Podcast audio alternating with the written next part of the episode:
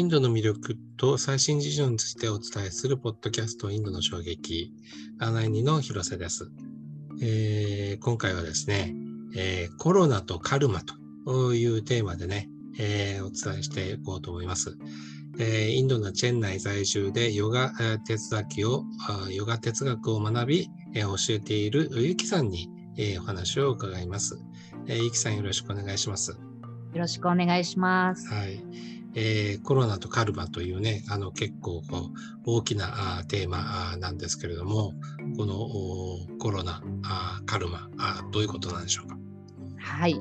えー、これはですね、あの前回お題をいただいてね、あの結構私を悩みまして、うんどうしようっていうところでね、このいわゆるその私がね、こう学んで教えているベーダというこのインドの聖典、基本となる聖典、この視点からどのようにね、このコロナコロナのことを、あの解釈してるんですかっていうね、こういうあのご質問、ね、あの課題をいただいたんですけれども、この件、私の先生であるね、あのインド人のスハミジ先生にお伺い、みっちりお伺いしたので、えー、このスハミジの、えーが私におっしゃってくださったことをもとにね、少し編集してお伝えしたいと思います。よろしくお願いします。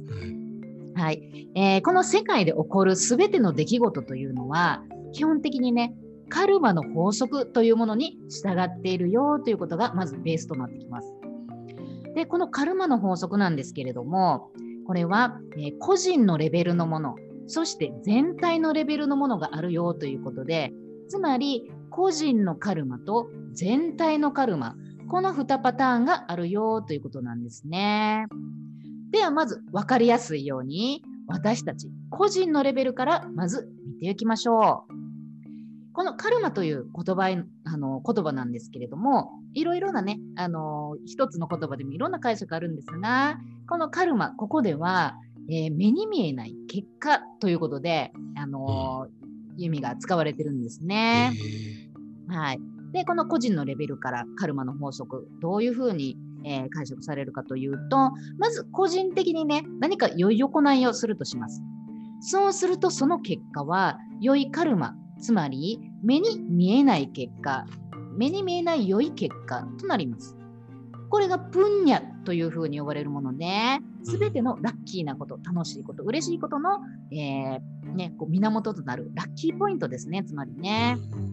そして一方で、悪い行いをしちゃった場合、これは悪いカルマになります。つまり、目に見えない悪い結果、こういうものになるということで、えー、これはね、どんどん溜まっていくものなんですね。で、この悪いね、目に見えない結果、これがパーパとなり、パーパと呼ばれるものになるんですけれども、これはね、もう嫌なこと、苦しいこと、痛いこと、辛いこと、こういったものを生み出すもので、まあ、つまりバッドポイントですね。このグッドポイント、バッドポイント、こういうものが私たちの、えー、目に見えない結果というものなんですが、これは今世だけでなく、我々の過去世から来たものもあるよということで、もうどれがね、来るかわからないんですね。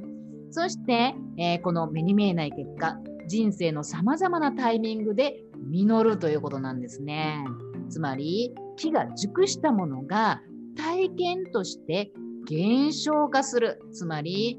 ね、あの、プンニャ、いいこ、いい、そのラッキーポイントはいいことになって体験するし、パーパ、このバッドポイントはもう辛いことやね、悲しいこと、苦しいことになって、え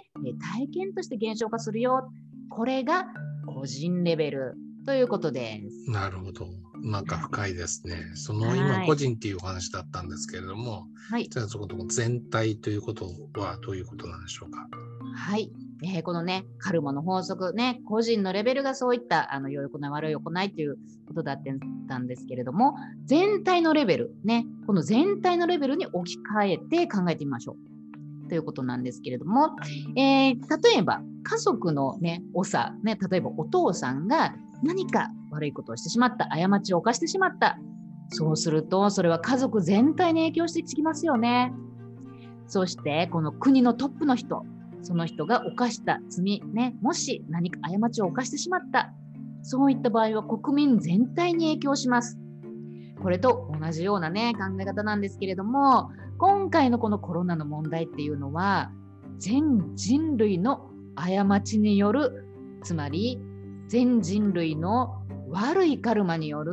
このパーパが実ったものだよということなんですね。あの個人的な、ね、話がね、うん、そうなんですよ。個人的には私がね、あの今世かまたは過去世でやった悪いことがあの今実って悪いこととなって減少化しているっていうことなんですけれども、全体のレベルから見ると、このね、あの全人類の過ち、全人類の悪いカーマ、カルマ、つまりパーパが実ったもの、それがコロナの問題だっていうことなんですね。あのこうえっとベーダですね。ベーダにはこう、はい、どういうふうにこう扱われてるんでしょうか？はい、えー、バガバットギーターというこのベーダの凝縮と言われているね、あのインドで最も重要な聖典と言われているバガバットギーター、この3章でクリシュナ、神の化身クリシュナはこんなこと言ってるんですね。クリシュナはギーター3章で世界の秩序について語っています。ね。はい。で、えー、どのように世界のすべて、自然界のすべてが相互関係にあり、つながっているかということを、えー、クリシュナが語ってるんですね。えー、この、え相互関係についてなんですけれども、動物や植物や山や川や海、これらは相互関係、つまり、えー、鎖のようになっているということで、こうチェーンのようになっていて、サイクルがあるよということですね。そしてこれらは神によって作られた自然界の法則であるということなんです。神によってこのサイクル、相互関係のこの自然界の法則というのは作られたよということなんですね。だから我々は自然に敬意を払わなくてはいけないのだということです。この自然界のすべて太陽であったり水であったり空気や動物や植物や虫などこれら全てのおかげで地球というものは成り立っているのです。何かね、こんな役に立つんだろうかって思えるようなへんてこな虫、そういったもの全て含めて地球は成り立っているということです。これによって我々人間も生きていられるということなんですね。そして引き続きクリシュナはこのように言います。すべての生き物というものは食べ物がないと生きていけない。そしてその食べ物は雨がなくては育たない。そしてその雨は自然の調和が保たれていないと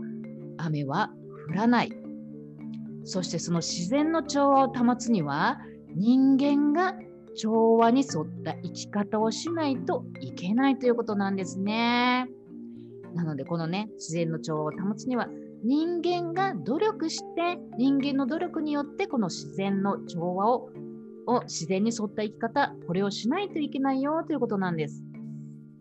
もし人間が自然を破壊してしまうならばすぐにその結果というのは出ないかもしれません。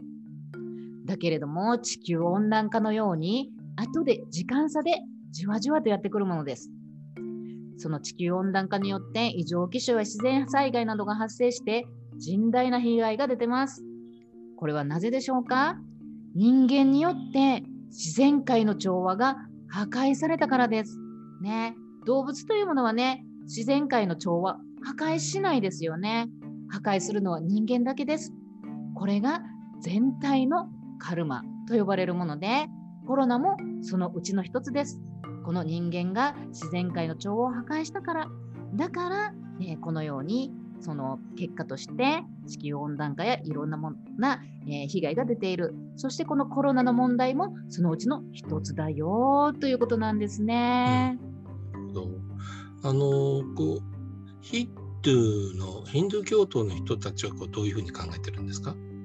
はい、えー、ヒンドゥー教徒の人たち、この人たちは基本的にね、ベーダの教えが、あのベーダの前半の教えが宗教的な教えとなっているので、うん、あのベーダの教えをこう元にした考えが基本なんですけれども、このヒンドゥーの見解というのは、ベーダの見解というのは、人類、我々人類は自然に敬意を払わなくてはいけないよということです。そして自然を神として崇拝するよということなんですね。なぜならば自然界のすべては神が現れた姿としてみなしているからこの世界のすべては神そのものが現れた姿というふうにみなしているからなんですね。だからヒンドゥーの文化では川を崇拝したりね、あのガンガーとかすごいですよね。もう本当に崇拝されまくってます。そして山も崇拝しています。ね、山もアルナーチャラの山とかね、もう山そのもの、川そのものを神とし神そのものとして崇拝しています。このように自然を神として崇拝するからこそ、それを傷つけるようなこと、破壊したりするようなことは我々はしないのだ。こんな風にスワミジはおっしゃっていました。そして、先ほどのバガバットギーター3章の11、12、えー、11 10章、えー、10節、11節、12節、こういあのこの説の中では、こんなこと言われています。自然界の力、いわゆる太陽や水や大地など、こういったものが神々というふうに、デーバターというふうに呼ばれてるんですね。そしてその自然界の力である神々に感謝しなさい。そしてこれらを育みなさいというふうにクリシュナは言ってるんですね。そしてその神々に感謝し育むならば、そうそうするならば自然界、神々、ね、いわゆる自然界、神々もあなたを祝福して育んでくれるよっていうことなんですね。つまり我々が自然界を崇拝すること、感謝して育むこと、つまりこの破壊された、ね、木あの森が例えば破壊されたとしたら植林をしてそれを復活することさせること水をきれいにすることそのように神々と呼ばれるその自然界に感謝して育むんであればそのね自然界である神々も我々を祝福して育んでくれるよということなんですね。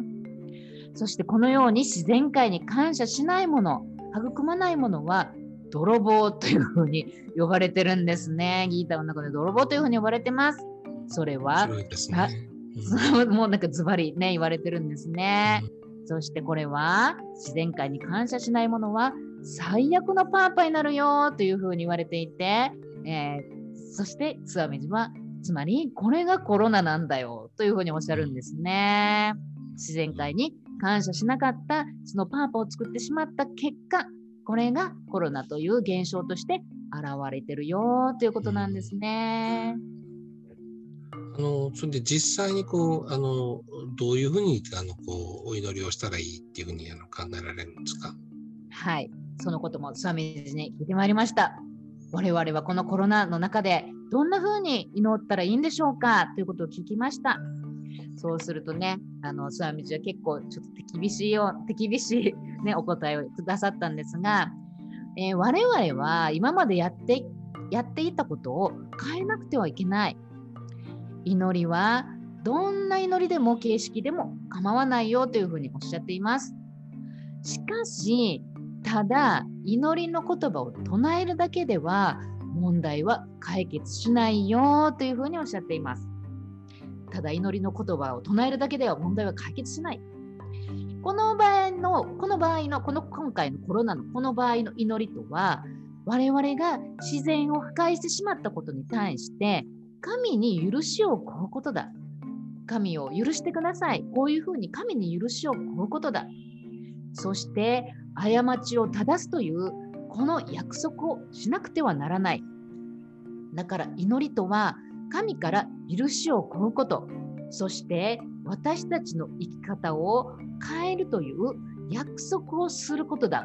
こんな風に、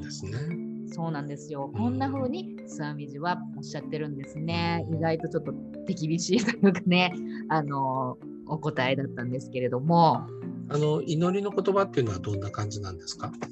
はい。えー、その件に関してなんですけれども、あのベーダのね、この文化、いわゆるインドの文化には、この許しを請うためのね、祈りというものがね、特別に用意されてるんですね。プライアスチットというんですけれども、許しを請うためのたくさんの祈りのマントラがあるんですね。例えばこういった場合ね、この何か人間の過ちとかね、あの悪いことしてしまって神に許してくださいって頼む場合の祈りがあるんですけれどもインドでねメジャーなのはビシュノ・サハスラナーマとかね線の名前なんですねビシュノねあとはルッドラムとかいうねあのベーダの難しい長いチャンティングで1時間ぐらいねこれかかるんですね。なので、ちょっとそれは日本人の私たちにはちょっと難しいんですけれども、何か日本人に対してアドバイスないですかっていうふうにお聞きしたんですが、オウム生シバーヤとかね、この短いのとかもいいよ、もう何でもいいんだよっていうふうにおっしゃってたんですが、このオウム生シバーヤというのは、つまりね、あのインド三大神と一つであるシバ神への、あのー、こう感謝を表す言葉なんです、マントラなんですけれども、シバに私はあの敬意を表しますっていうこういうマントラなんですね。こういったものがあのいいんじゃないかなっていうふうに言われました。えー、そしてね、あのまたスワスティーパータという世界平和をあのの祈りもあるんですけれども、こういった祈りもね、ちょっと今のね、この時間ではなかなかちょっと難しいんですけれども、あの、ローカーサマスタースキノババントっていうね、これ結構長いんですけれども、こういうね、あの、いろいろなね、マントラですね、祈りのマントラも、あの、私、クラスをね、こう、あの、今、インドからあのやっていて、このクラスで教えてるんですね。だからマントラをね、あのメインで教えてるんではなく、さっきね、出てきたあのバガバットギーター。あのクリシュナのね、バガバットギーター、これはもうインドの数ある聖典の中でも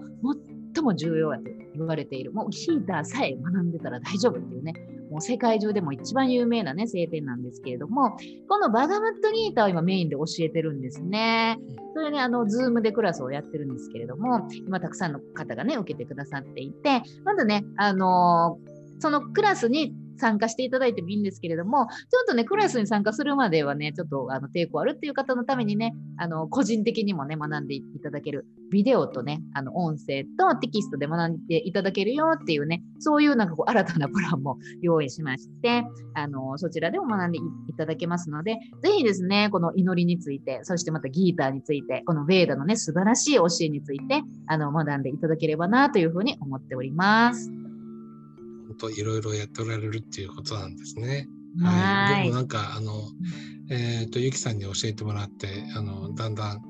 あのマントラもあの覚えるようになってきましたよ。あのありがとうございました。素晴らしいですね。本当にマントラパワーがありますし、もうこの教えにもパワーがありますし、本当にね、あのインドのエイジというものはね、あの今まで本当にもう原型をとどめて温存されてきてますので、このありがたい教えをね、あの私のスワミズ先生を本当に噛み砕いて分かりやすい言葉であの教えてくださっているので、それを私がね、日本語で直してお伝えしていますので、ぜひあの参加していただければなと思います。はい。